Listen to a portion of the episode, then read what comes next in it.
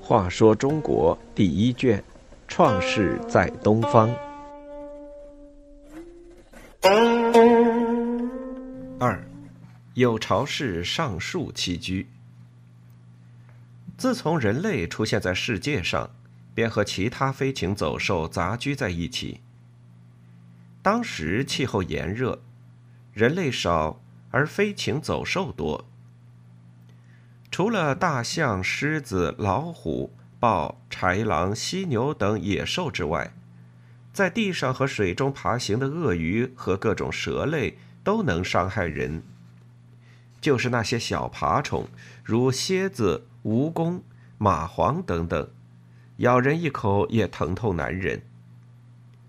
人们常常一觉醒来，发现自己的同伴已被野兽咬死、拖走。或者野兽就在自己身旁，使人心惊肉跳。为躲避野兽和其他蛇虫的侵害，有人发现山边的洞穴，住在里面比较安全。但洞穴往往比较阴湿，住在里头容易得病，而且洞穴内一片黑暗，行动不便，一旦有野兽进入，更是无法逃脱。正当人们在为没有理想的居住之处发愁的时候，部落中有一个人看到了树上的鸟巢。鸟儿白天出外寻找食物，晚上回来栖息在巢中。地上的野兽不能伤害它，由于有树叶遮蔽，下雨也淋不到它。居住在巢里既安全又舒适。那个人就想。人类为什么不可以学学鸟儿的居住方式呢？于是他便动手折来一些树枝，插在树上，用泥浆把树枝加固，一个庞大的能住人的巢便筑成了。爬上树住在巢里，像鸟儿一样，果然很舒服。一时间，人们纷纷效仿，在树上搭巢居住。当时的树木又高大又多，人们在树上筑起了各式各样的巢，晚上栖居在那里，从此便能放心的一觉睡到天亮，再也不怕野兽侵扰了。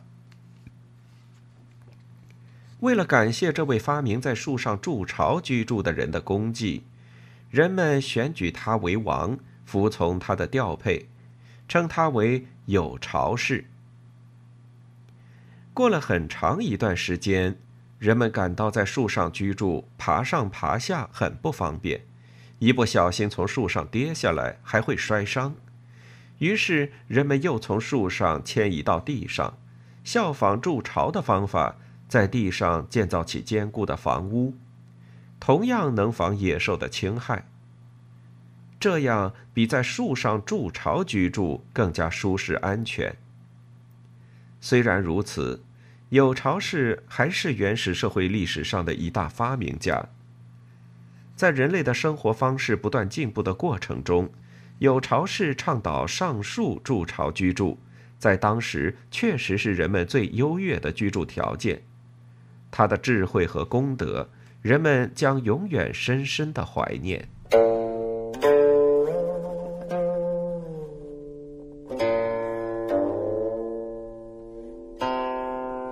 Thank